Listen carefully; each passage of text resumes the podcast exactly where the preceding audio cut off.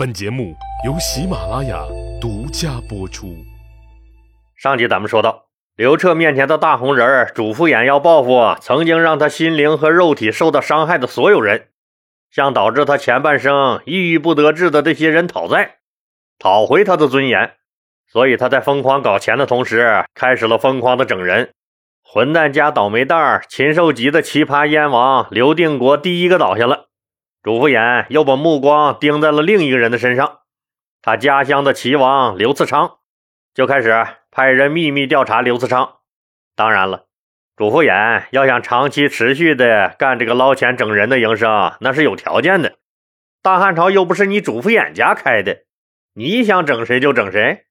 所以主父偃想要为所欲为，他必须摆平一个人。不用说吧，这个人就是汉武帝刘彻。只要摆平了他，那真能为所欲为了。可汉武帝刘彻是个有雄才大略的主，一味的靠溜须拍马、阿谀奉承，那肯定是不行的。想要摆平他，就得拿出干货、硬货来，就得切实解决刘皇帝的痛点，有真东西才行啊！主父偃一边安排整人，一边加紧琢磨研究，这目前汉武帝刘彻最大的痛点是什么。经过几天的反复思考和研究，主父偃得出了一个结论：目前社会稳定，经济发展势头也不错。以前因为他刘彻登基十几年一直没有儿子，导致的政权不稳的潜在威胁，也因为卫子夫生下儿子解除了。所以刘彻刘皇帝未来一段时间最大的痛点就是匈奴了。以前他主父偃是不主张和匈奴硬着干的，现在看刘皇帝那架势。未来和匈奴之间的大战是不可避免了，自己啊也得赶紧调整思路跟上，不能一味的反战了。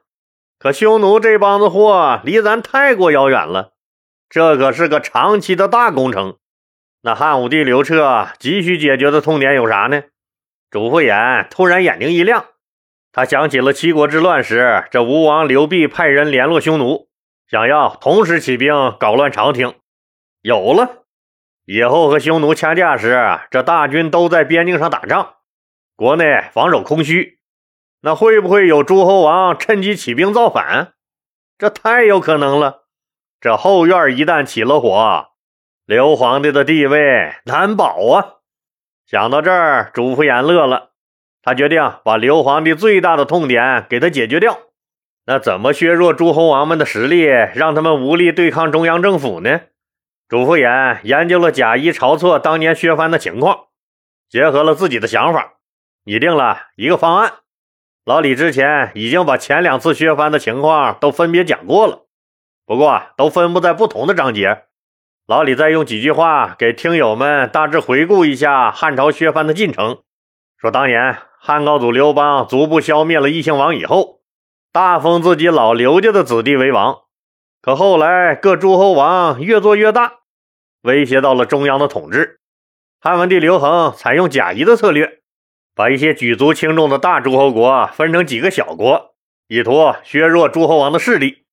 但诸侯王对中央的威胁并没有得到彻底的解决。到了汉景帝刘启时期，各地诸侯王势力那是越来越大，中央专制皇权和地方诸侯王势力的矛盾也日益激化了。刘启贸然采用晁错硬着陆的强制削藩政策。结果导致了七国之乱的发生，社会动荡，百姓遭殃，晁错被杀，皇帝也差点被人掀翻在地。现在诸侯王的势力虽然不太大了，但是要等到将来汉朝和匈奴决战时，那后院还是很有可能起火的，那就不好玩了。经过深思熟虑以后，主父偃觉得自己的方案成熟了，就秘密去拜见了刘皇帝。刘彻一听是削藩的事儿。那很感兴趣，怎么样削弱诸侯王的势力，还别闹出事儿来？这一直是个大难题。汉武帝刘彻非常明白，现在的局面是，你不削藩，那就只能看着诸侯王们日益壮大，未来可能会抢你的位子，或抢你儿子孙子的位子。但你一旦要是削藩呢，那就只能做好现在就和他们撕破脸打架的准备。因为在削藩这个问题上，那就根本不存在和平解决的可能性，不是你死就是我亡。这也是中国两千多年历史发展所形成的必然规律。所以刘彻皇帝知道这事儿早晚得解决，而且这越早越好。等到底下的诸侯王做大了，那一切都晚了。必须削藩，这不仅仅是为了自己皇位的稳固，而他刘彻未来是要干一件大事的，那就是北击匈奴，彻底解决汉朝北方的威胁。这就要求后院绝对不能起火。所以刘彻想削藩这个心情是很急切的，只是一直没有好办法，再急也不敢贸然出手了。可要说主父偃能解决，刘皇帝也持怀疑态度。削弱诸侯王们的势力，那前朝老流氓晁错们到死都没干成的事儿，能让你一个新手轻易干成喽？主父偃告诉刘皇帝，按我的办法来，既能削弱诸侯王们的势力，又不引起他们的抗争，还能让很多人脸上都挂满了笑。您信不？刘皇帝当然不信。要解决这么个棘手的问题。你能不让他们造反，我就烧高香了，还脸上挂着笑，看吧，你主父偃能耐的。哎，皇上，我给您分析一下啊，咱们汉朝现在的诸侯王们，他们最大的特点是啥呀？三多呀，钱多，老婆多，娃多，一个诸侯王动不动就是十几个儿子，甚至几十个儿子。您的九哥哥中山王刘胜，居然把生孩子这种事儿，那都麻溜的搞成了流水线了，居然一口气儿生下百十来个儿子。您想想，虽然这些儿子都是他们亲生的，但咱大汉朝老祖宗留下规矩了呀，能继承王位、承袭土地的，却只是他们其中的一位。其他人一丁点土地城池都分不到，最多能闹俩钱儿花花就不赖了。而且按照老祖宗留下的规矩，只有长子能继承王位和土地。可老国王们普遍喜欢小一点的儿子，活泼可爱呀。再说，正每天和人家小儿子的妈腻歪着呢，能不爱屋及乌吗？那长子的妈都成啥样了？多大岁数了？就是活着也早就老么咔哧眼的没看头了。所以咱们可以大做文章，把这规矩给他改喽。您就发一个诏书，允许诸侯王们把土地和城池分给他们所有的儿子。咱们中央政府给他们所有能分到土地和城池的儿子。一人赐个侯爵的封号，不就是个爵位吗？封号咱们负责，封地就得他爹出了。这样一来，皇上您得了个以德施政的美名，诸侯王们的仁德也能让他的其他儿子雨露均沾。您想想，诸侯王的儿子们，那除了长子有意见以外，是不是所有人都欢欣鼓舞、皆大欢喜呀？因为他们得到了实质性的好处了呀。至于不太高兴的长子，根本不用管他。等到地分了，他们的势力也就分散了。他只是几十人中间的一份子，根本翻不了天，甚至于连牢骚话都不敢说。这个政策一旦实施，诸侯国的封地就会在不断的推恩过程中迅速缩小，和中央对抗的可能性就会迅速降低。一旦有事儿，咱们也能很轻松的把他们个个击破。当然了，诸侯王们也不傻，肯定有诸侯王明白咱们做的目的是为了削弱他们的势力。可他们能有什么办法？他敢不遵从吗？他不怕中央政府追责吗？他不怕小老婆哭闹吗？他不怕几十个儿子合起伙来弄死他吗？所以这事儿啊，准成。刘彻听了主父偃的分析，那可乐坏了，各取所需，而又皆大欢喜。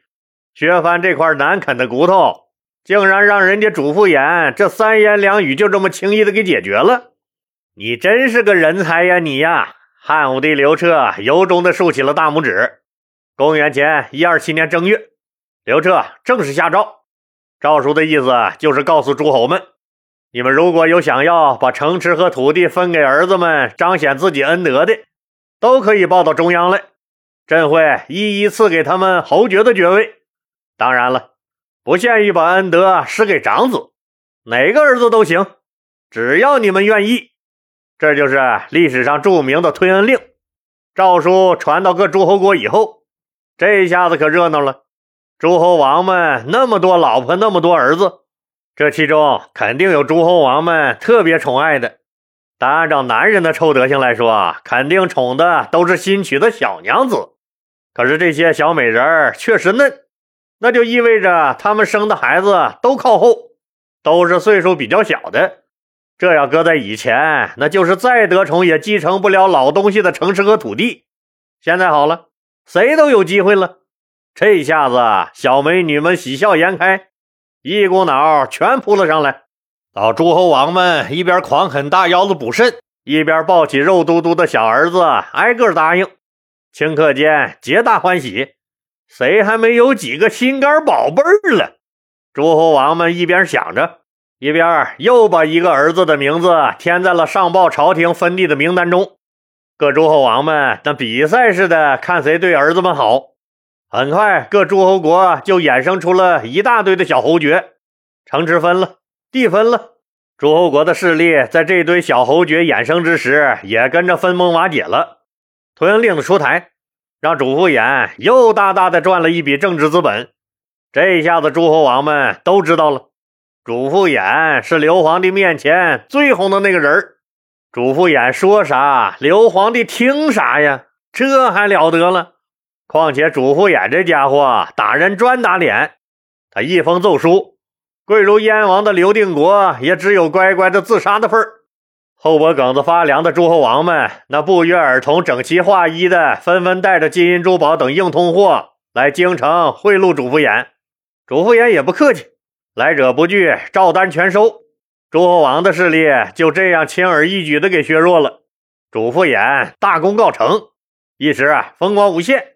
可主父偃并没有像其他同僚那样，只是间歇性的踌躇满志，骨子里却是那持续性的混吃等死。他没有躺在功劳簿上睡大觉，而是又奔赴了新战场。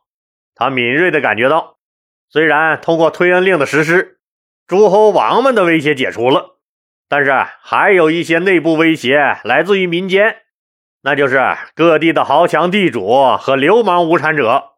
怎么将这些不安定因素更好的控制起来呢？主父偃又开始琢磨着怎样把让刘皇帝头痛的这个痛点给他解决掉。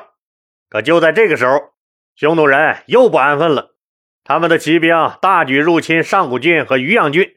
杀害和劫掠了官吏百姓两千多人战报传到长安，汉武帝刘彻又一次震动了。这他妈打不死的小强又来了。这次刘彻决定玩把大的，什么大的呢？实际上，相比于匈奴对汉朝边境的侵扰，有一个地方是汉武帝刘彻更担心的。这个地方一旦出事就是无法补救的大事儿。它所构成的威胁。远比匈奴对西汉边境连续不断的侵扰来的严重。那这个地方是哪儿呢？就是当时的河南地儿。河南是指黄河以南，河南地儿就是指黄河以南的那块土地。具体位置就是指现在的内蒙古伊克昭盟一带，夹在贺兰山阴山和鄂尔多斯高原之间的那块平原。黄河贯穿整个平原，不仅带来了丰富的水利资源。还有利于航行运输，加上这儿的地势平坦开阔，对于中原农业民族来说，这地儿土壤肥沃，易于耕种；对于北方游牧民族来说，这地儿水草丰美，易于放牧。况且，作为蒙古高原和甘陕黄土高原的分界区域，河南地儿不仅在经济上具有巨大的优势，而且在军事上更具有重大的战略意义。既然中原民族和草原民族都觉得好，那自然是谁都想要。那到底归谁呢？那就只能看谁的拳头硬了。从战国末年一直到西汉初年，中原王朝的汉族统治者和北方的匈奴统治者在这里展开了反复的争夺，最终还是人家匈奴人的拳头比较硬点，占据了这个河南地儿。这对于大汉王朝是个极大的威胁，因为这地儿距离汉朝的首都长安也不足一千里地。按照匈奴骑兵的速度，那两天之内就能打到长安。您说吓不吓死个人儿？保卫首都长安的屏障就是这北地郡和上郡等地，他们是汉匈交战的前线。那长安何尝不是啊？一旦突破了北地郡或上郡，匈奴骑兵就能直达长安。刘彻非常清楚，实际上长安一直处在匈奴铁骑的威胁下。对于西汉王朝来说，匈奴占据的这块河南地儿，就像一把锋利的大砍刀，在你面前不远处晃悠着，随时都可能落下。所以，他所构成的威胁，但远比匈奴对边境连续不断的侵扰严重的多。因此，汉武帝决定这次玩把大的，把匈奴的势力彻底赶出河南地儿，以解除心腹大患。刘彻于是派这个车骑将军卫青从云龙郡出兵。将军李希从代郡出兵，去攻西面的河南地儿。现在的状况是，匈奴人在上古渔阳这些个东部边境抢劫，而汉朝的大军直接开向了反方向的西面的河南地儿。那卫青能不能拿下这一战略要地呢？今天再留一个思考的问题：如果您是诸侯王，这推恩令一下，您会不会把土地城池分给所有的儿子呢？欢迎听友们在本节目的评论区发表您的意见。不方便评论的，那还是那样。如果您觉得您会把土地城池分给其他儿子，您就发个一；如果您觉得您不会把土地城池分给其他儿子，您就发个二。老李就知道您的观点了。也希望您继续给老李的节目点红心、打 call 和转发到朋友圈、头条、微博或 QQ 等社交媒体上。让更多的人能听到老李讲的故事。老李在这儿，谢谢大家了。